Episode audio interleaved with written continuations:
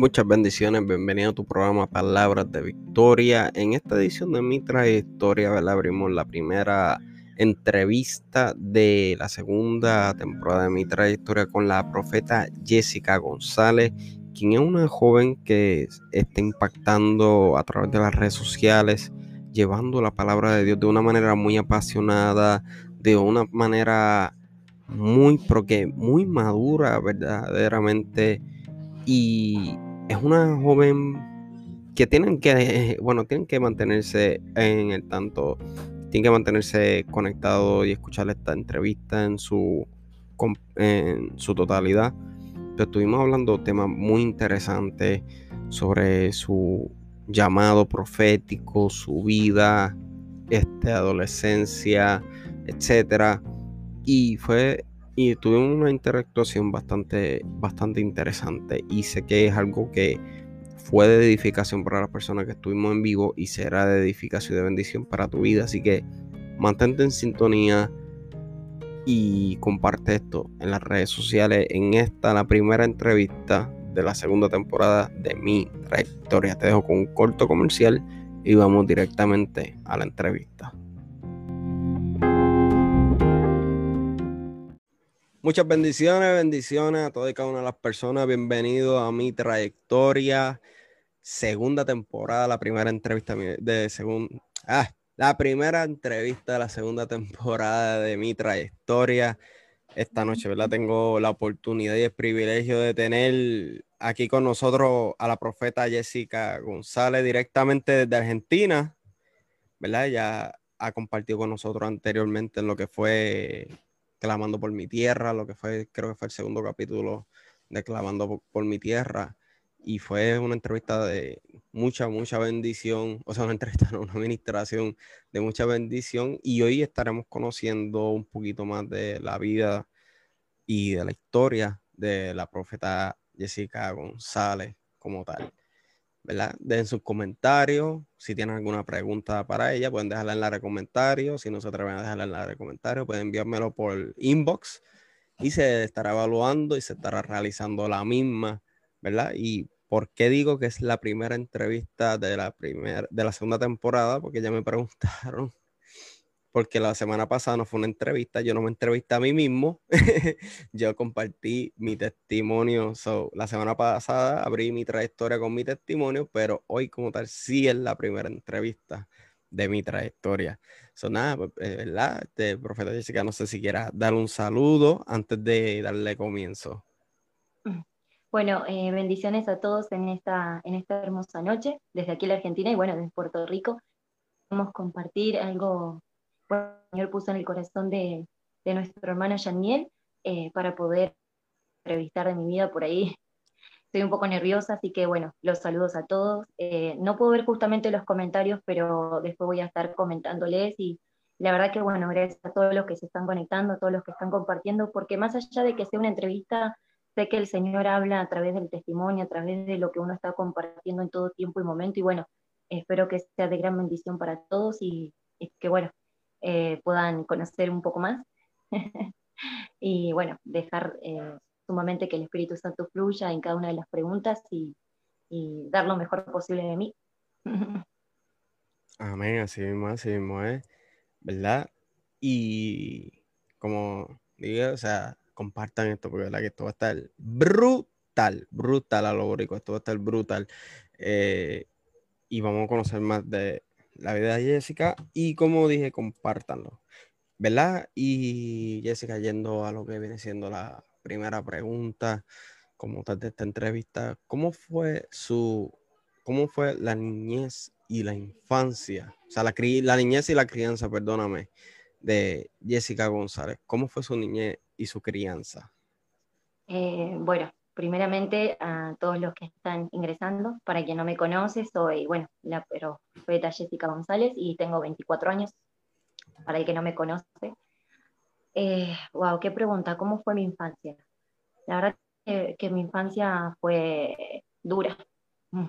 Al inicio, la verdad que, bueno, cada, cada niño en, en lo que es, eh, cuando es pequeño, disfruta mucho el ser libre, disfruta mucho de sus padres, eh, disfrutan mucho de sus familias, eh, creo que a medida que vamos creciendo vamos conociendo, pero cuando somos niños es como que vivimos una vida totalmente plena en, en disfrutar, en compartir, en hacer eh, todo lo que más nos gusta, todo lo que abarque lo que nos gusta, lo hacemos así. Bueno, yo era justamente así. Yo era alguien, como por así decirlo, media salvaje, porque a mí me gustaba con mis hermanos treparme a los árboles, jugar al fútbol, tenía muchos compañeritos, eh, la verdad que, que, fue una infancia que, que, disfruté muchísimo, que disfruté muchísimo. Creo que a veces cuando uno es niño pierde la noción del tiempo y, y quisiera tener más tiempo para seguir jugando, eh, para seguir compartiendo, para, para hacer todo lo que a uno le gusta. Así que mi infancia, bueno, hasta un cierto punto la disfruté, la viví muy plena, sin preocupaciones del mañana, sin preocupaciones de, lo que tenía que hacer luego. Eh, y, pero, pero bueno, hubo en un tiempo donde se cortó, se cortó y fue, fue difícil, fue algo duro que tuve que transitar, pero bueno, hoy entiendo que todo lo que transitamos también sirve para un propósito de Dios y de lo que Él quiere manifestarse sobre nuestras vidas. Así que eh, por una parte lo disfruté y por otra parte eh, la perdí, la perdí a, esa niñez, a esa manera de disfrutar, de sonreír sin preocuparme, de, la noción del tiempo. Yo creo que no había medidas para, para jugar, no había medidas para, para tener un grupo eh, de amistad, o aún así con, mis hermanos o, o, inclusive con mis papás. No, no había un, límite en lo que fue poder, poder hacer lo que más me gustaba. ¿Y qué fue, eh, a qué edad? Me dice que tenía, disfrutó su niña hasta cierto punto, hasta cierto nivel. ¿Qué edad usted tenía cuando ocurre este, lo que yo le llamaría, este stop de lo que fue una buena niñez, de lo que fue esta vida sin preocupaciones, sin ningún tipo de temor? Eh, cuando hubo un corte Correcto. Eh, tenía, tenía 11 años. 11, años, cuando un corte en lo que fue mi niñez de, poder disfrutar, de ver las cosas eh, de la manera más, eh, más niñata, ¿no? De que todo lo ve como un juego, de que todo lo ve como para sonreír, para jugar, para disfrutar. Y a los 11 años, bueno, eso, esa parte, esa etapa es como que se cortó. Hubo un quiebre total a, a los 11 años. Que, ¿verdad? Y luego que pasa esta etapa de los 11 años, que hay este corte, ¿cómo entonces pasamos a lo que es la etapa de la adolescencia? o sea, la etapa que, ¿verdad? 11 años, luego vienen los 12, que es la, lo que le llamamos la preadolescencia. ¿Cómo pasamos después a la etapa de esta preadolescencia? ¿Cuál era la, cuán diferente era la Jessica de la niña versus la Jessica preadolescente? Eh, la verdad que, que, mucha, mucha diferencia a lo que era en mi niñez, a, a, ese corte que hubo a mis 11 años. Es como que a mis 11 años, eh, desde que estuve ese corte, por algo muy, muy crucial que, que pasó en mi vida, eh, pasé la preadolescencia muy rápido pero no era un adolescente que también disfrutaba del crecimiento, que disfrutaba el, aprender, el, ya, no, ya no, como que no estaba en esta etapa. Eh, maduré muy rápido, eh, la verdad que me hice muy estructurada, me puse de una manera más seria, eh, mis círculos de amigos como que lo, lo, iba cerrando, lo iba, lo iba eligiendo, no dejaba que por ahí muchas las personas se me acercaran. La verdad que eh, fue, fue una etapa muy dura, muy dura porque de, de, seguir viviendo por lo menos hasta los 13 años, lo normal que un niño debería disfrutar es como que a los 11 eh, crecí y en vez de tener 11 era como que tenía ya 15 y cuando tenía 15 era como que tenía más edad y siempre lo veía de una manera muy adulta.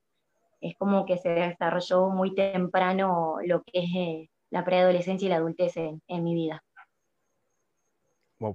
Puedo entenderla muy bien. Verdaderamente los que vieron la, el testimonio mío de la pasada semana pueden saber por qué. Puedo identificarme bastante con eso. Y cuando, mientras estamos en esta etapa de lo que es la niñez, la preadolescencia, en algún punto, en alguno de estos puntos, eh, usted fue inculcada lo que es el evangelio, creció el evangelio o fue algo que ocurrió después? No, la verdad que, o sea, si bien eh, siempre, siempre comenté lo mismo, si bien tenía a Dios presente, porque yo creo que en algún punto lo conocemos de nombre, pero no era parte de mi vida, no era parte de, que yo me haya criado en el Evangelio, de hecho no lo conocí a mis 21 años, no, a mis 22 años, perdón, lo conocí a mis 22 años después, antes no tenía noción de quién era Dios, no tenía noción de, de lo que era el Evangelio, no tenía noción de, de ninguna de esas, de esas cosas. O sea que solamente conocía lo que es el término, lo que generalmente las personas conocen cuando no son inculcadas lo que es el Evangelio. Eh, conocía lo que era el término religión cristiana, religión católica, religión eh, metodista, bautista, etcétera. Eh, sí, de hecho yo creo que muchas veces decía que yo era Em, católica, apostólica romana, pero, pero porque era algo que ya me habían inculcado, porque era algo que ya me habían dicho en mi familia, porque era algo que, que normalmente las personas a veces decimos, pero después de, conocer a Dios más profundamente o de tener noción de quién es Dios hoy en mi vida, eh, no lo tenía muy presente. La verdad que no, no lo conocía. Sí conocía la religión, pero no conocía lo que era Dios realmente y que va más allá de, la religión, va muchísimo más allá. Así mismo es, verdaderamente sí. O sea, lo que es la religión versus conocer a Dios son dos cosas muy distintas, pero que muy distintas. Cuando llega a la edad de los 22 años, la edad que usted conoce a Dios, ¿cómo es que usted lo conoce? O sea, ¿cómo fue esa experiencia? ¿Fue algo sobrenatural o alguien que la llevó a usted a alguna iglesia, usted llegó por alguna invitación. ¿Qué ocurre a la edad de los 22 años que usted logra conocer al Señor?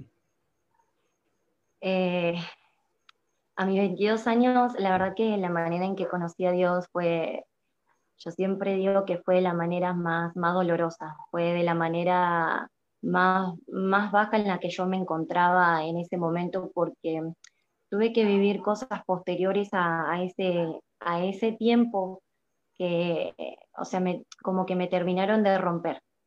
Yo siempre hago el ejemplo de, ¿vieron cuando tienen un vaso en sus manos de vidrio? y de alguna u otra manera, en algún momento de, que van caminando con el vaso en la mano, ese vaso se rompe en mil pedazos, eh, esparciéndose por todos lados. Bueno, justamente yo cuando conocí a Dios era ese vaso roto en, en medio del piso donde los fragmentos de ese vaso estaban por doquier. No había una parte de mí que, estuviese completa, no había una parte de mí que, que, estuviese llena, no había una parte de mí que existiera ya de, lo que era en su momento ese vaso.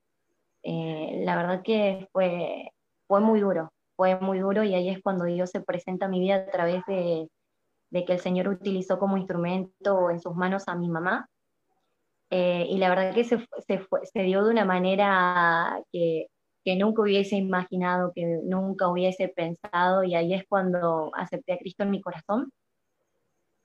Y, y empecé a de alguna manera creerle, a creerle a pesar de que todavía tenía mis dudas, a pesar de que todavía eh, por ahí me faltaba el tener un poquito de fe de decir, bueno, Dios me ama así tal, tal cual soy no, e, era, era muy difícil, eh, o sea, a mis 22 años cuando le conocí, creer que alguien me podría llegar a amar de, de esa magnitud que, que, me hablaban o que, mm, eh, que me recitaban o, o, que todo el tiempo querían hacer entrar en mi corazón, era como muy difícil de creerlo. Es como que ya había perdido eso de, de creer en algo que, que, me pudiera ayudar a levantarme nuevamente. De hecho, eh, prácticamente me daba a morir. Eh, en esa edad me daba prácticamente a morir. No, es como que había perdido el sentido realmente de lo que era, de lo que era vivir. Wow. ¿Y cómo fue esa experiencia? O sea, ¿cómo usted está pasando por una situación, como usted dice, se siente como un vaso roto, un vaso de cristal roto que puedo identificarme muy bien con esta ilustración? y sé que muchos de los que están viendo de igual manera se pueden identificar con esta ilustración porque muchos llegamos, cuando llegamos a, los caminos del Señor, llegamos de esta manera, ¿verdad? Y ¿qué es? Usted me dice que su mamá es quien comienza a influenciar en usted en este, en este momento, o sea, el Señor utiliza a su mamá. Eh, sí, sí, sí, mi mamá hace seis, siete años que estaba ya en el camino del Señor, eh, que se, afirmó realmente, eh, que, se estableció realmente en el Señor a, a, ese tiempo, si bien tuvo sus procesos todo, pero bueno, ella siempre venía ante mí yo siempre la llamaba a mi mamá como quien dice, ¿no? Como cualquier hijo, siempre la llamaba en mis malas situaciones, en mis malos momentos, cuando necesitaba realmente de, esa amiga, de esa persona que, me abrazara, que me contuviera, que, me dijera que, en algún punto las cosas iban a cambiar, iban a estar todas bien. Entonces, eh, el Señor eh, trajo a mi vida eh, el hecho de que mi mamá me influenciara, de que me hablara de la palabra, más allá de que a veces decimos que en su momento no escuchamos, eh, esa, esa, palabra se, siembra eh, como una semilla en nuestro corazón, por más de que en el momento cuando le hablamos a alguien no parezca escuchar. Pero todas esas palabras en algún punto empezaron a resurgir y fue que dio, a pesar de que fue cuando estaba bien en el fondo, hiciera el efecto que tendría que hacer en mi corazón. Siempre mi mamá me habló de la palabra, siempre eh, me trataba de explicar las, las cosas desde, desde, el, desde, el, punto de vista de Dios. Eh, entonces así es como que, que, bueno, en su momento no hizo lo que tenía que hacer, pero luego sí tuvo el efecto cuando bien me, me adentré, digamos, de lleno en el camino de Dios. Siempre es como que en nuestras vidas siempre va a haber una persona que, nos quiera sembrar la palabra, siempre ya sea tu mamá, ya sea tu papá, ya sean tus amigos, ya sea tan solo una persona que no conoces en la calle, es como que siempre se va a tomar la obra, el servicio totalmente de corazón y va a ir y, te va a decir, y en su momento Dios, bueno, va a trabajar a, a ese tiempo. Entonces mi mamá fue esa, la, la, cercana, donde no solamente creo que de alguna manera ella se vio vulnerable a ver a su hija así, pero que retomó fuerzas en Dios y dijo, bueno, voy a seguir insistiendo, voy a seguir eh, hablándole, a brindarle mi amor, a brindarle el abrazo, la contención que, que, yo necesitaba para que en algún momento Dios haga la obra.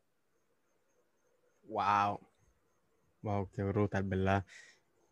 Y lo que su mamá le está inculcando esto, le está siendo de influencia de esta persona importante en la cual usted busca este refugio, esta persona que le aconseje, esta persona con la cual este, llorar incluso.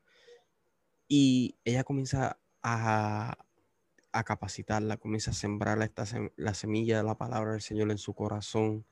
¿Cómo usted comienza a recibir esta palabra? Pues muchas personas, por ejemplo, aquí me puedo poner yo de ejemplo, ya que yo compartí mi testimonio la semana pasada. Yo era una persona bien dura de corazón cuando se me hablaba de, la palabra. No, no captaba, o sea, no quería recibir. Pero pues obviamente la semilla como quiera fue plantada y con el tiempo fue germinando. ¿Cómo fue su caso en cuanto a cuando su mamá comienza a, yo diría, cuando su mamá comienza a reconstruir este vaso de cristal desde los pedazos junto con el Señor? Eh, cuando eso empieza a ocurrir, de hecho creo que al poquito tiempo eh, ya estaba congregando, si bien iba una vez por semana, pero ya estaba congregando, así que no solamente recibía palabra de parte de Dios a través de mi mamá, sino que ya estaba establecida en un lugar. Y sabemos lo que ocurre cuando alguien se establece y, y trata ¿no? de, de alguna manera dejar que Dios empiece a, levantarte y a, hacerte seguir adelante. Pero la verdad que me costó muchísimo, me costó muchísimo porque no podía creer todavía en qué magnitud Dios me amaba tanto.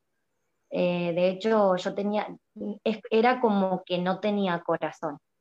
Cuando entré era como que no tenía corazón. Eh, si bien estaba diciendo recién el ejemplo del vaso roto, y cuando el vaso se rompe es como que ya no, adentro de eso es como que ya no tiene nada, porque se rompió. Entonces yo, yo me sentía de esa manera, con el corazón vacío, es como que no, no lo tenía. Entonces como que me costó, me llevó un tiempo entender, me llevó un tiempo poder recibir y, dejar también que, que Dios hiciera la obra sobre mi vida.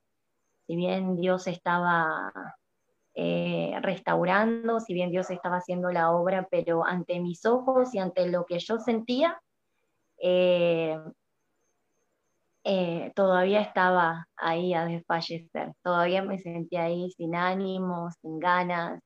De hecho, a mí me decían la palabra Dios te ama y yo decía, ay, Dios mío, decía, ¿cómo es que me puedes amar así? ¿Cómo es que me puedes amar sabiendo todo lo que hice, sabiendo las personas que lastimé, sabiendo que aún inclusive hasta mi vida creo que, que llegué a destruir? ¿Cómo es que, que todavía me das aliento y me das, me das palabras y decís que me vas a llenar y que me vas a hacer una, una criatura nueva. ¿Cómo es que, que, que no, cómo es, eh, me costó muchísimo que esas palabras eh, repercutieran en mi corazón y dejara totalmente aún más eh, la, o sea, que aún así, o sea, dejara que la sinceridad delante de Dios y lo abriera completamente tenía falta de confianza y, eso me hacía no confiar en nada. Eh, aún así, aunque, aunque Dios me amaba, era como que no, no tenía esa confianza. No quería hablar con nadie, no, no quería contarle a nadie, no quería llorar con nadie, era como que me encerraba en mí misma. Pero bueno, Dios fue derritiendo, fue en realidad no derritió porque si bien dije que no tenía nada, Dios me puso un corazón nuevo. Dios me puso un corazón nuevo de carne que pudiese sentir sus abrazos, que pudiese sentir más su palabra, que pudiese hacer la acción y la obra total en mi vida. Y ahí es cuando realmente comenzó ese trabajo arduo y, y lo que venía de parte de Dios y lo que sigue de parte de Dios, ¿no? Así mismo y lo que sigue de parte de Dios. Porque aún los que, o sea, los que no, la, los que no conocen a la profeta Jessica o no han tenido la oportunidad de ver su prédica, sea, ya sea Facebook, eh, a través de su página personal o a través de Siam, verdaderamente tienen que verlo y van a entender por qué lo digo. Y lo, este, en este proceso de reconstrucción, el Señor le pone este corazón nuevo, usted dijo que conoció el, o sea, empezó a conocer verdaderamente lo que es el amor de Dios. ¿Cómo usted puede escribir el amor de Dios? O sea, porque muchas personas lo describen un simple sentimiento, otros lo, lo describen como algo metafórico, pero en sus palabras, ¿qué es el amor de Dios para usted? ¿Y qué contribución tuvo a tal nivel de transformar ese vaso roto y poner un corazón totalmente nuevo y de carne en usted.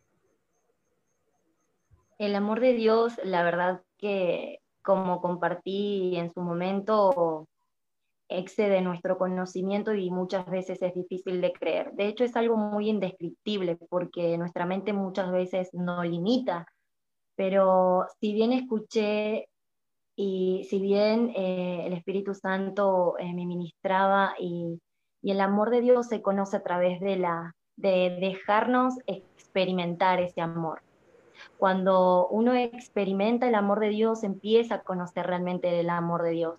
Y la verdad que yo lo pude experimentar y hoy puedo saber eh, un poco más de lo que Dios me quiere revelar cada día con su amor. Cuando yo tenía mis momentos de debilidad, que me encontraba o me sentía sola, el amor de Dios estaba ahí para contenerme y para decirme, no estás sola, yo estoy contigo. Cuando nadie creía en mí, cuando todo el mundo me seguía señalando, aún así el mundo sigue señalándome, ¿no? Y cuando aún así muchas personas quieren venir a recordar mi pasado, ahí estaba el amor de Dios en la presencia diciéndome, yo te hice una criatura nueva. No importa lo que suceda, yo voy a estar contigo en todo lo, lo, que, lo que yo te estoy mandando a hacer o, todo, o la vida nueva que yo también te estoy entregando. Eh, cuando cuando, eh, cuando recibí ataques de parte del enemigo con las personas que más, que más amaba, eh, con las personas que, que, eran más allegadas a mi vida, ahí estaba el amor de Dios diciéndome que, que, todo iba a estar bien, que ya Él iba a hacer la obra en mi corazón y en los corazones de ellos. Eh, el amor de Dios eh, muchas veces no se puede escribir, de hecho no se escribe, se tiene que vivir todos los días. Es la única manera que uno puede ser restaurado, es la única manera que uno puede sanarse, es la única manera que uno, que uno puede dejar que aún así Dios pueda hacer una vasija nueva eh, de nuestras vidas, de todo lo que somos, y aún así pueda hacer un entrego de un corazón nuevo. Esa es la magnitud del amor de Dios. Eh, cuando yo eh, inicié mis caminos en, Dios y me dijeron, Él murió por vos, eh, yo creo que fue lo que más me impactó. Yo decía, wow, yo decía, es increíble que alguien alguien que no me conocía todavía, alguien que todavía no me había visto, alguien que todavía eh, no había sabido de mi persona, ni cómo yo iba a ser, ni cómo me iba a desarrollar, ni cómo, eh, eh, o lo que iba a ser aún así en un camino que, yo lo veía sin propósito, sin futuro, sin, vida, iba a morir por mí. Yo decía, wow, eso es impresionante. Y a tal grado llegué a decir, wow, si vos moriste por mí, entonces quiere decir que me amás tanto, que me amás tanto que, tengo que vivir cada día como si fuese el último, tan solo porque vos estás acá conmigo. E, el amor de Dios es eso, el amor de Dios es el milagro de la salvación que hizo sobre nuestras vidas. El amor de Dios es la primera vez que tuviste un encuentro con el Espíritu Santo y en ese instante vos cambiaste. El amor de Dios es el, el ver las maravillas que Él creó para, el día a día de nuestro, el poder, el poder admirar con, nuestros ojos y aún más sentir con nuestro corazón. El amor de Dios es ver cómo cada día eh, aún más personas le reciben por su fe y, y emprenden una vida completamente nueva. El amor de Dios somos nosotros porque Él nos deseó, porque Él nos creó, porque Él ya nos tenía pensado antes la fundación de la tierra y nacido del vientre de nuestras madres, Él nos escogió, Él ya tenía un plan perfecto para nuestras vidas. Es el, es el amor de Dios. Yo creo que a veces no tendríamos el tiempo para hablar de lo que es el amor de Dios. Y eso es para mí. Es mi vida entera, es mi plenitud, es mi llenura, es mi corazón, es mi ver, mi sentir, eh, es mi todo, es, el amor de Dios es, es, mi todo. Y así es como también eh, el amor de Dios me hizo poder creer nuevamente, me hizo poder amar nuevamente. Eh, una vez dije que a mí no me gustaría hablar de lo que todavía no conozco, sino hablar de lo que sí estoy conociendo. Y el amor de Dios lo, lo puedo llegar a conocer cada día que, que lo puedo experimentar. Wow. De verdad que sí, es algo, como te dice, algo indescriptible. Yo incluso tengo en mi canal de Facebook una serie que es sobre el amor de Dios y son, yo creo que 11 videos. Sean los videos que sean, yo siempre he dicho que el amor de Dios es algo que teología, ni la teología, ni la apologética, no existe nada que pueda definir en su totalidad el amor de Dios, porque verdaderamente es algo tan y tan, wow, ilimitadamente incomprensible, porque perdona lo, que para el humano es imperdonable, cambia lo que para el humano no tiene solución y restaura aquello que dieron por perdido. O sea, y la estoy escuchando y estoy aquí haciendo como ¿cómo que se llama? Este, flashback. O sea, estoy haciendo flashback. Este, pues como dije ahorita, o sea, la, semana pasada abrí la segunda temporada de mi, de mi trayectoria con mi testimonio.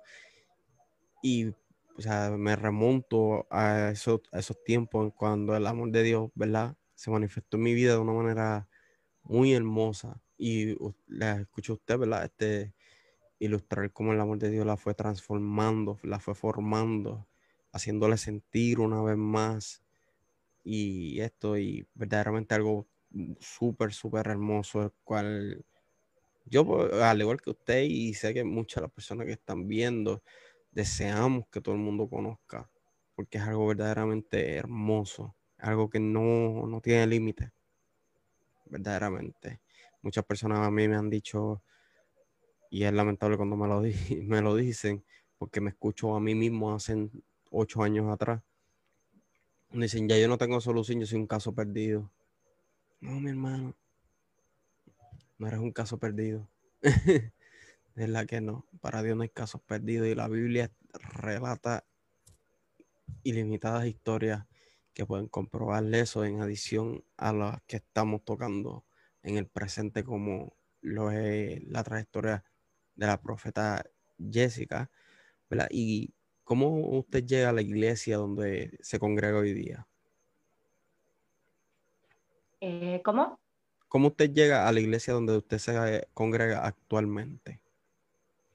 Eh, la verdad que primeramente yo comencé mis inicios, mis primeros pasos, mis primeros años se dio en una iglesia de la ciudad de Mercedes, em, que fue hasta los inicios de, hasta los primeros inicios de la, de la, de la cuarentena.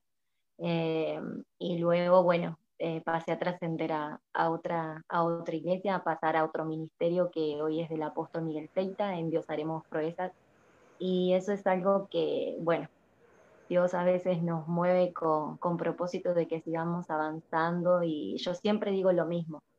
Eh, Dios no nos mueve a menos, a menos que Él desee que nos movamos. Y, y en el lugar donde yo empecé a trascender, es como yo siempre le hablaba con mi mamá y le decía, Dios me dio el espacio para empezar a dar mis primeros pasos, para conocer, para, conocerle a Él realmente eh, en mis primeros pasos. Y luego me movió de lugar para experimentar aún más lo que Dios tenía preparado para mi vida. ¡Wow! ¿Y cómo ha, sido, cómo ha contribuido la influencia del apóstol Miguel Fleita en su vida? Cuando usted, una vez usted llega a la iglesia porque, ¿verdad? Estaba en otra iglesia, que, o sea, en sus comienzos, perdóname, estuvo en otra iglesia, pero luego llega a la del apóstol Miguel, Fleita. ¿Cómo influencia la enseñanza y la paternidad de, del apóstol? La verdad que soy, soy muy bendecida, estoy muy bendecida con, con, la persona que el Señor puso en medio de mi camino, la verdad que fui muy bendecida. Cuando lo conocí el apóstol, eh, Miguel Fleita es como que Dios desató todo lo que, lo que tenía que empezar a, hacer en mi vida, eh, que por ahí se, se, hallaba estancado. Y la verdad que, que es, una persona, es un padre espiritual eh, que, que, que, ha contribuido mucho en el conocimiento, en, en lo que Dios tiene aún más para hacer con mi vida. Es como que siempre le digo, Dios, gracias, gracias por, por las personas que, que se hallan en, mi camino, en mi vida en todo tiempo, porque me edifican, porque me corrigen, porque si tiene que exhortarme, se me exhorta. Entonces, la verdad que, que tuve un gran crecimiento. Wow. ¿Verdad? Y también veo que, no sé, los que, los que no tuvieron la oportunidad pueden buscar luego la página de Jóvenes Siam eh, para que vean, ¿verdad? Eh, tanto la profeta como otros jóvenes que son parte de la confederación este, Internacional Mundial de Avivamiento, que se, financian y pueden ver eh, distintos videos de administración y adoración. Y veo ¿verdad? que también está la joven eh, Abigail Fleita, que es la hija del apóstol Miguel. ¿Cómo ella ¿verdad? influenció en su vida cuando usted llega a la iglesia? ¿Usted la conocía ya de antemano antes de llegar a la iglesia o la conoce ya en la iglesia como tal? Eh, no, a, Abby eh, la conocí en el transcurso. Cuando me adentré también con los jóvenes, la, tengo como mi líder. y, la verdad que ha influido en mi vida de una manera muy particular. Es una persona súper sensible, es una persona que, el Señor, no así como mi vida también la ha tratado y ella es la, la parte más, más emotiva más emotiva, donde el Señor me, me, ha sensibilizado muchísimo más y la verdad que siempre ha sido edificación y hoy es como una hermana, es una gran compañera y una, y una gran amiga. Nos, nos volvimos muy, muy unidas desde que el Señor nos, nos presentó ¿no? en, esta, en, esta, en esta vida y, y siempre, siempre estamos, siempre estamos ahí.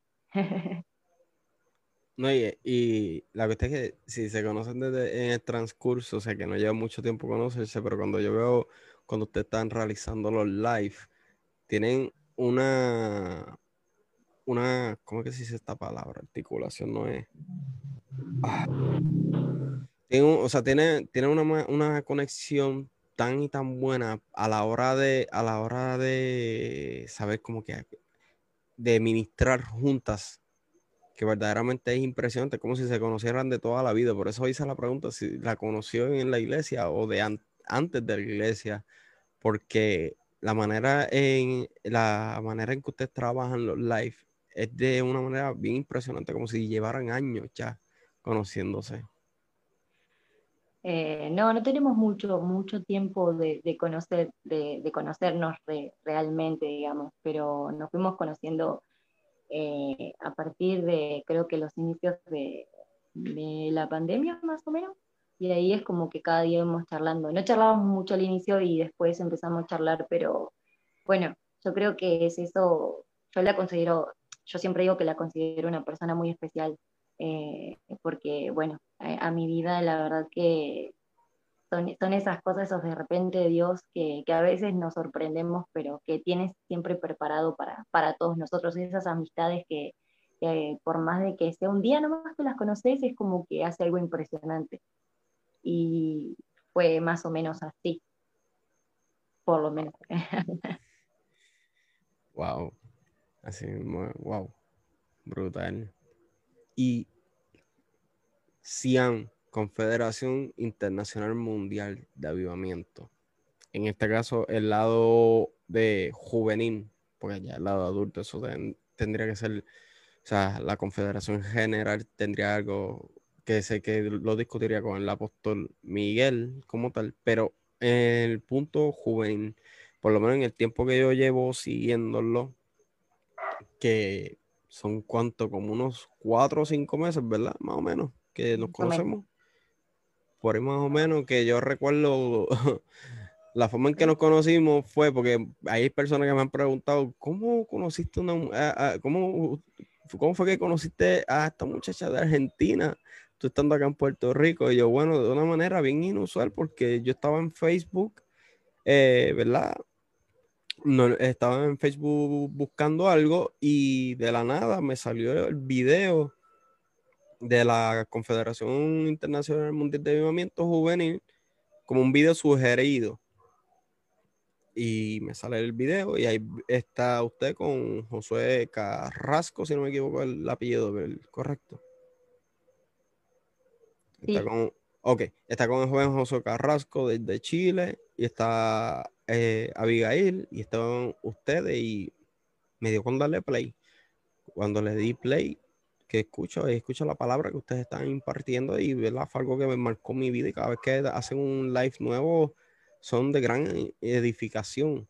O sea, la Confederación Juvenil, ¿cómo, cómo usted define cuál es el propósito de la misma?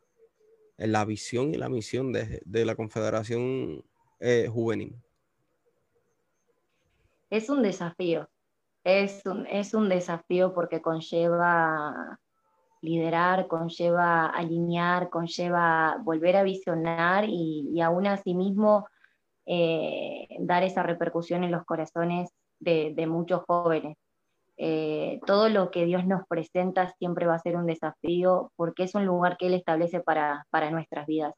Y la Confederación Internacional Juvenil de Avivamiento Mundial repercute en las naciones, repercute en los jóvenes de distintos lugares que a veces desconocemos, pero que están ahí siempre esperando eh, el volver, esperando el conocer, esperando el alinearse, esperando el volver a centrarse nuevamente. Y, la verdad que yo siempre digo que es un desafío, es un desafío, pero es algo impresionante de Dios, es algo que, el Señor puso y dispuso en el corazón de, de, uno de sus hijos y fue creada a sí mismo con tal propósito de, de, poder extender aún más la esencia, la presencia de Dios y hacer volver aún más ¿no? Eh, a los jóvenes, que son esta generación que tienen que levantarse, que son esta generación que tienen que despertarse y volver a encaminarse nuevamente eh, en el camino de Dios. Es un desafío porque los jóvenes a veces somos medios inconstantes, nos desanimamos enseguida, nos, nos entristecemos enseguida, nos, nos, vemos vencidos enseguida, eh, escuchamos lo que no tenemos que escuchar enseguida. Entonces, eh, me ha tocado, me ha tocado vivirlo, me ha tocado experimentarlo y me ha tocado tener que trabajar en ello eh, con cada uno de, los jóvenes. ¿no? Wow. No, y ver, por ejemplo, ya usted ha pasado por varios procesos eh, dificultosos durante lo que fue su niñez y preadolescencia y ahora estando en el Señor, pues ahora asumo ¿verdad? que está trabajando con personas que están pasando por situaciones eh, ya sea similares o situaciones en las cuales usted pueda eh, capitalizar de una manera bastante madura como para ayudar a las personas, eh, ya que pasó por situaciones difíciles y no solamente eso, sino que está rodeada de personas de una gran influencia bastante positiva y madura en cuanto a lo espiritual y lo personal se refiere.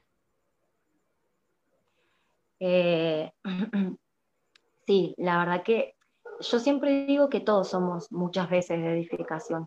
A veces yo creo que hasta la persona que parece más eh, frágil es de, nuestra edificación, pero el poder trabajar constantemente los unos con los otros para edificarnos, para levantarnos, para animarnos, para volver a levantarnos, para sostenernos, para, para orar, eh, siempre va a ser algo impresionante porque todos los días tenemos que vivir, eh, todos los días vivimos algo nuevo, todos los días tenemos un nuevo desafío, todos los días tenemos un proceso en nuestra persona, en nuestro carácter, con nuestras emociones para fortalecernos, para establecernos, para afirmarnos. Y, el poder trabajar con eso todos los días es algo que a veces no nos sentimos capaces, pero debemos sentirnos eh, muchas veces vamos a sentirnos como que no tenemos la capacidad, pero no es en la capacidad que tú creas que no tienes, sino en la capacidad que Dios cree que tiene con tu vida para que lo puedas lograr. Entonces, eh, yo asimismo, como creo que muchos jóvenes, eh, eh, el Señor espero haya bendecido otra vez mi vida, me han bendecido muchísimo, porque he tenido que por ahí fortalecer el, fortalecer muchos aspectos de mi vida para poder hoy también ponerme en un lugar de decir, bueno, eh, te hablo y espero, y espero, y yo sé que el Señor te va, te va a marcar y va a tratar con tu vida y va a tratar con tu corazón y te va a restaurar y te va a sanar. Eh, así como está bueno, también es algo difícil, pero que todos los días Dios trabaja en eso. Las personas siempre son de buena influencia. Y siempre hay, digamos, ya decía la, pasada semana, siempre el Señor está trabajando con uno en todo momento. Ah, ¿Cómo se dice eso? Ah, se me fue la palabra. Anyway, el Señor siempre está trabajando con uno en todo momento. En todo momento hay ah, espacio para mejorar en cada área, siempre. Y verdad, tengo aquí unas preguntas que me enviaron para usted. wow. Sí, o sea, si desean hacerle una pregunta, como dije al principio, pueden escribirla o en el chat o pueden enviármela por Messenger en confianza. si desean hacer una pregunta, pues aquí tengo un par de preguntas que me, que me enviaron. La primera dice, ¿cómo Dios te habló sobre el llamado del ministerio profético? Wow, qué pregunta. Voy a tratar de contestarla de la mejor manera y como yo lo vi también, ¿no? Em, cuando Dios me habla del ministerio profético, la verdad que al inicio no, me identificaba con eso. Si bien sabía que había muchos, muchos, digamos, eh, muchos ministerios, creo que se dice, eh, muchos apóstoles, profetas, pero era más lo que en su momento, eh, digamos, yo necesitaba recibir que lo que yo necesitaba empezar a expandirme. Y el Señor me habló de, en cuanto a eso en, la pandemia, que es cuando más yo empecé a experimentar realmente la presencia de Dios y me volví a hallar realmente en la presencia de Dios. Y ahí es cuando predispuse muchísimo más mi corazón y Dios empezó a revelar cosas a, a mi vida y que también obtuve la, la confirmación ¿no? de, del apóstol y es donde Dios empezó a trabajar cada vez más en, lo profético, en lo que el Señor entregó a mi vida y, que cada día tiene que trabajar con eso todos los días conmigo, ¿no? Porque es algo que todos los días está influyendo, está desarrollando, me está acrecentando, pero también está tratando. Porque sabemos que Dios a veces no entrega algo sin antes probarnos. pero también puedo decir que Dios se manifiesta en mi vida de una manera a veces muy acelerada, donde a veces en mi comprensión no entra, pero en lo que Dios está haciendo sí. Entonces le creo y avanzo, aunque a veces es difícil. Así muy. Y eso me lleva, ¿verdad? Me, me estuvo muy curioso la respuesta, porque eso me lleva a la próxima pregunta, incluso, o sea, va de la mano. Dice, antes de que Dios le confirmara el llamado, ya sentía en su corazón, que antes de que Dios le confirmara el llamado, ya sentía algo en su corazón respecto a ello. Hay dos cosas que siempre me pasaron. Una cosa es poder entenderlo y otra cosa es eh, dificultarle a Dios que lo desarrolle. Yo era de esas personas que, que, que, no, no estoy hace mucho tiempo en el camino de Dios. De hecho, creo que tengo más o menos dos años y algo. Eh, tengo dos años y algo en el camino de Dios, donde eh, todavía se me dificultaba el hecho de, de, poder eh, discernir por ahí lo que Dios quería, me estaba revelando y me estaba mostrando. Por eso es que necesité eh, o Dios me envió a esa persona, de hecho, para terminar de confirmarlo, pero sí sentía en todo mi ser que las cosas estaban cambiando, que Dios estaba añadiendo, que Dios estaba eh, obrando en mi vida, accionando, que Dios me estaba dando a entender eh, aún más y, eso es lo que, lo que cada día sentía, ¿no? Que, que por el momento, o sea, se manifestaba tan fuertemente que, a veces como que decía, bueno, Dios, eh, eh, eh, es como que para que me estoy haciendo piel todavía con esto, es como que todavía es como que quiero, pero, pero, pero, pero ese pero nuestro al temor de no sé si lo voy a hacer bien, no sé si, si, voy a poder hacerlo como vos querés, fue, fue difícil, fue difícil, de hecho fue difícil. sí, que mi hermano que sentía, sentía a veces hasta temor, inseguridad al respecto. Sí, porque eh, yo decía, Señor, decía, pero, pero mira todo, yo siempre me, comparaba, pero Señor, mirá, eh, está este profeta, eh, úsalo a él, es, mucho más impresionante, tiene muchas más palabras, tiene mucho más conocimiento. Siempre me decía eso. Se autodescalificaba. Me autodescalificaba como profeta hasta que empecé a, tomar lo que Dios me había entregado con, con, con, todo, con, con todas mis ganas, con toda mi fuerza y decir, bueno, Señor, vos me lo entregaste, entonces vamos por eso. Vamos por eso, vamos por eso, porque son tus anhelos, tus sueños y lo que vos estableces. Entonces, vamos por eso. Wow. Y eso, de verdad, también me lleva, ya que usted menciona de lo de que usted sabe este profeta, tiene más palabras, etcétera, me lleva. Eh, ¿Usted vio las pruebas, las preguntas antes que yo la, me las, cuando me las enviaron? que van de la mano una con la otra, ahora que yo la veo. Dice, porque esta, esta próxima pregunta que me enviaron van, este, van bien agarraditas a la mano con su respuesta. Y es porque dice, ¿Cómo en sus, ah, en sus propias palabras definirías, definiría lo que significa ser profeta? Ejemplo, hay personas que dicen ser, que ser profetas es ser la boca de Dios. ¿Cómo lo definiría yo ser profeta? Sí, porque dice, ¿cómo en sus propias palabras definirías lo que significa ser profeta? Ejemplo, hay personas que dicen que ser profeta es ser la boca de Dios. De hecho, no hay una definición. Eh, o sea, es como que habría muchas palabras para describir lo que es un profeta. Porque mm, es como quien lleva el mensaje, quien lleva las confirmaciones, quien lleva la revelación, quien lleva... ¿Cómo puedo describirlo? ser profeta es difícil, es difícil, porque, por ejemplo, y te voy a dar un ejemplo, Jeremías, Jeremías que se, que se creía tan solo que no iba a poder hablar en el nombre de, Jehová, porque tenía temor, porque era un niño, eh, Dios le dijo al mismo, yo pondré palabras en, en, tu boca, yo pondré, o sea, yo hablaré a través de tu vida, yo voy a hablar a través de tu boca, tus palabras son mis palabras. Y muchas veces el hablar en el nombre de y lo que Dios te envía, eh, yo siempre digo temor de Dios, temor de Dios, temor de Dios. Todo lo que vayas a decir, temor de Dios. Todo lo que vayas a, pronunciar, temor de Dios. El profeta tiene que ser temor de Dios.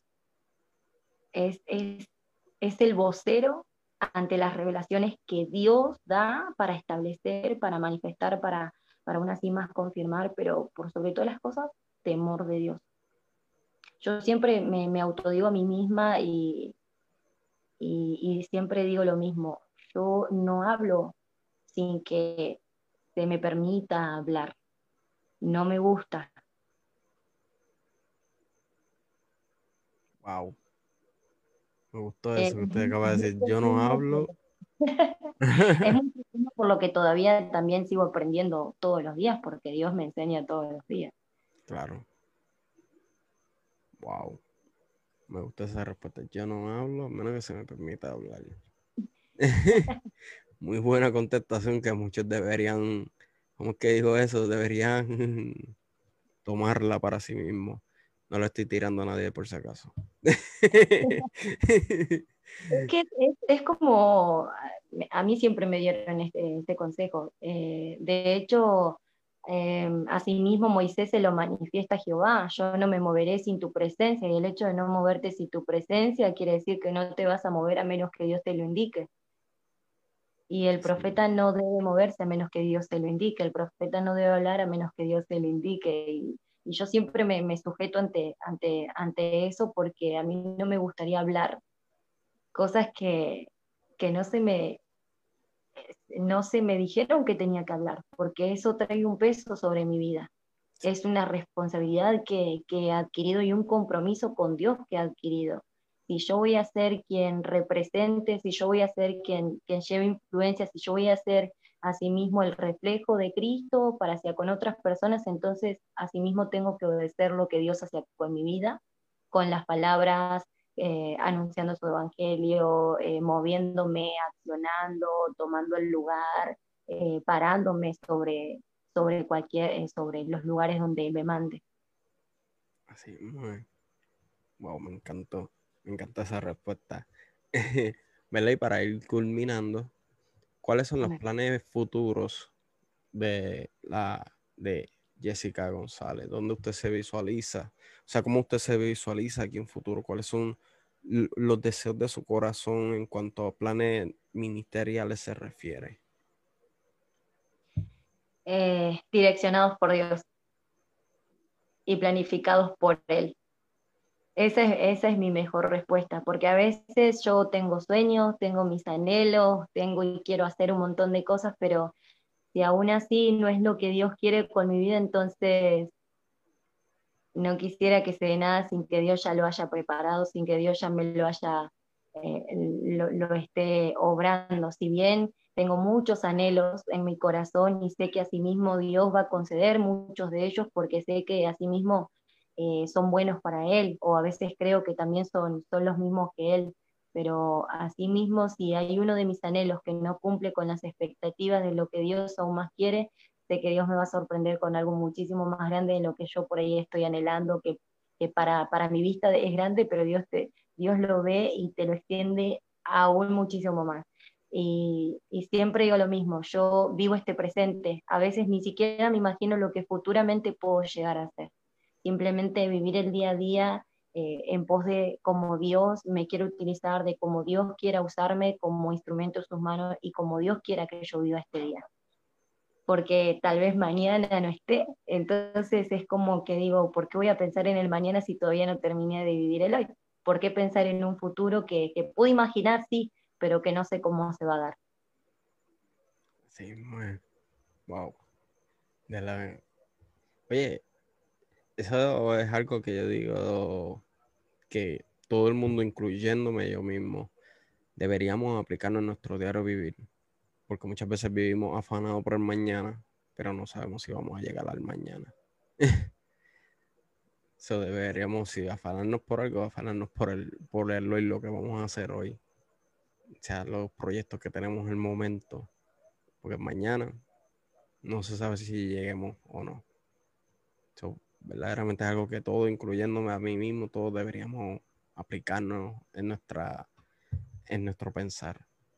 ¿verdad? Y Jessica, quiero darte, ¿verdad? agradecerte mucho por la oportunidad que me has dado de tenerte aquí en mi trayectoria, la entrevista que abre la segunda temporada este, este año de mi trayectoria. Te agradezco un montón por el tiempo que nos has prestado y, abrir tu, y por haber abierto tu corazón hacia nosotros. Pensé que esta entrevista ha sido y será de bendición para todo y cada una de las personas que se hayan conectado ya sea ahora en vivo o lo vean luego. Este, tengo aquí, pero te enviaron algo aquí. Dice, saludos profetas, sabemos que el 2020 fue un año lleno de adversidades. ¿Cómo cataloga usted el 2020 en todos los aspectos socioeconómicos, políticos y sobre todo a nivel espiritual? Eh, yo voy a decir lo que digo siempre. Yo no lo vi como una crisis, más allá de que naturalmente todo es una crisis, sino como una oportunidad de que Dios se manifieste sobre nuestras vidas y nos sorprenda en lo político, en lo económico, en lo espiritual, en nuestra vida y en nuestra familia. Yo creo que quien realmente se tomó el tiempo de adentrarse en la presencia pudo haber experimentado la oportunidad de que aún más el Señor te revele el propósito sobre tu vida. Yo para mí no fue una crisis más allá de que tuve que vivir mis momentos duros, mis momentos de llantos, mis momentos de donde parecía que no iba a haber nada, donde parecía que había un desierto donde lo único que hacía, o por ejemplo en un mar donde nadaba, nadaba, nadaba y parecía que no llegaba a ningún lugar, yo vi eh, yo en todo eso vi la oportunidad de que Dios más se me revele a mi vida. Eso para mí fue el 2020. Yo siempre escucho que hubieron personas que dijeron, no, porque el 2020 fue un desastre. Y sí, sí lo fue, para nuestros ojos naturales sí lo fue, pero sobrenaturalmente las cosas se estaban manifestando y se estaban dando de una manera tan magnífica que a nuestro entendimiento jamás podremos entenderlo, pero al entendimiento, a la comprensión y aún más lo que Dios se manifestó es algo impresionante. Si a veces escucháramos eh, cómo las personas a sí mismo decían, el Señor me sustentó, el Señor me ayudó, el Señor me levantó, el Señor me, me reveló, el Señor se manifestó con mis hijos, ellos se rindieron a los pies de Cristo, mi familia se convirtió. Eh, yo creo que no diríamos que fue una crisis, sino una oportunidad de parte de Dios para volvernos y experimentar su gloria. Es, es así. Amén. Así, Wow. wow. Mientras ustedes, si se conectaron ahora tarde, tienen que darle rewind a esto porque verdaderamente esto estuvo súper interesante, verdaderamente me encantó la, la, toda y cada una de las contestaciones, verdaderamente me encantaron, me fascinaron.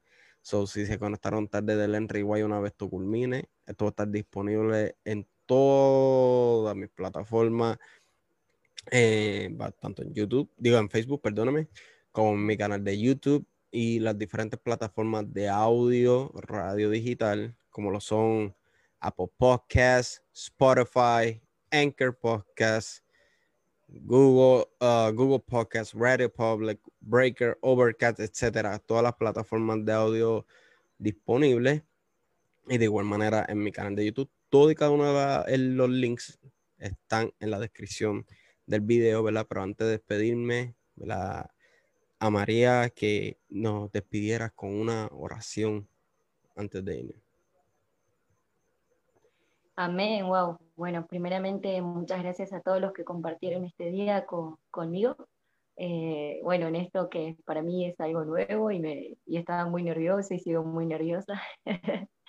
Eh, porque bueno, también es, es volver un poco a recapitular, como se estaba hablando con respecto a lo que Dios también eh, hizo desde que nos adentramos totalmente en sus caminos y, y bueno, para mí, para mí, a mí, el Espíritu Santo me ha ministrado aún así con todo lo que estaba hablando yo, así que la verdad que muchas gracias a todos los que se han conectado. Después, bueno, estaré, estaré comentando, estaré también respondiendo porque, bueno, no puedo ver los comentarios, pero luego lo estaré haciendo. Muchas gracias a todos, muchas gracias, Yandel, por esta oportunidad increíble de parte de Dios, que, bueno, tuve que vivir con muchos nervios y, y, con, con casi lágrimas en mis ojos, porque cada día digo, wow, Dios es impresionante y cada día Él me lo demuestra todos los días. Así que bueno, si los que están aún conectados quieren cerrar sus ojos y asimismo hacemos una oración para bendecir el nombre del Señor por este momento, eh, pueden compartir. Padre amado, en el nombre poderoso de Jesucristo de Nazaret, en tu presencia, Señor, te quiero bendecir, quiero exaltar de tu nombre y más, Señor Padre Santo, decirte que tú eres mi centro, mi estandarte, mi plenitud, mi llenura, mi todo, Señor Padre amado, en el nombre de Jesús. Padre amado, quiero agradecerte, Señor, y bendecir la vida de tu hijo amado Shadmiel, Señor, para que cada día tú sigas haciendo de él, Señor, lo que tú cada día con tu propósito y, y cuanto tú le sigas revelando y abriendo los caminos para que siga avanzando, Señor, Padre amado, sé que esto no queda aquí. Señor Padre Santo, en el nombre de Jesús, que tú mismo, Señor, has bendecido muchos corazones, Señor, para que ellos se den cuenta aún más la magnitud de tu gran amor, Señor, y cuánto tú quieres manifestarte sobre ellos y cuánto tú quieres restaurar, sanar y aún más establecer de tu reino, Señor, sobre sus corazones. Padre Santo, en el nombre poderoso de Jesús, también sea a través de tu palabra, que ninguna palabra de mi boca ha salido vacía, sino que ha caído en buena tierra, Padre Santo. En el nombre poderoso de Jesucristo de Nazaret, Señor, que tú mismo eh, has estado ministrando, te has estado moviendo, Señor, fluyendo, Señor, en cada hogar, en cada lugar, Señor Padre Santo, en el nombre poderoso de Jesús. Y asimismo, Señor, eh, rompiendo esos estándares, rompiendo, Señor Padre Santo, esas barreras, fronteras y todo aquello que impedía que muchos aún así, Señor Padre Amado, llegaran a ti. Pero hoy es el día, Señor Padre Santo, donde tú más, Señor Padre Amado, has desatado los caminos, has desatado sus pies, sus manos y aún más has quitado los velos, Señor, de muchas personas, Padre Santo, en el nombre poderoso de Jesús, para manifestar tu presencia, para manifestar tu gloria, para manifestar aún más tu amor, Jehová, sobre sus vidas y decirles que así como tú estás conmigo, tú estás con ellos en todo tiempo y momento. Gracias, Señor. Padre Santo, en el nombre de Jesús, bendecimos esta plataforma, bendecimos, Señor Padre Santo, en el nombre de Jesucristo de Nazaret, lo que vendrán luego, lo que los verán, Señor Padre Santo, en el nombre de Jesús, y que tú impactarás cada corazón. Gracias, Espíritu Santo, por las palabras, por la administración, por fluir, por, por tu amada presencia, por estar en todo tiempo y momento. Gracias, Padre Santo. Gracias, Señor, en el nombre de Jesús, Padre Santo. Gracias, Padre, Hijo y Espíritu Santo, en el nombre poderoso de Jesucristo de Nazaret, Señor. Amén y amén. Amén, amén. Bueno, le agradezco mucho nuevamente, ¿verdad? Por el tiempo que nos ha dado, por acompañarnos. A mi gente, compartan esto en las redes sociales para que sea bendición para todo y cada uno de ustedes, ya sea que lo esté viendo ahora en vivo o vea la grabación después a través de Facebook o las distintas plataformas ya mencionadas. Este ha sido Yaniel Vega junto a la profeta Jessica González desde Argentina en la primera entrevista de la segunda temporada de mi, de mi trayectoria. Muchas bendiciones.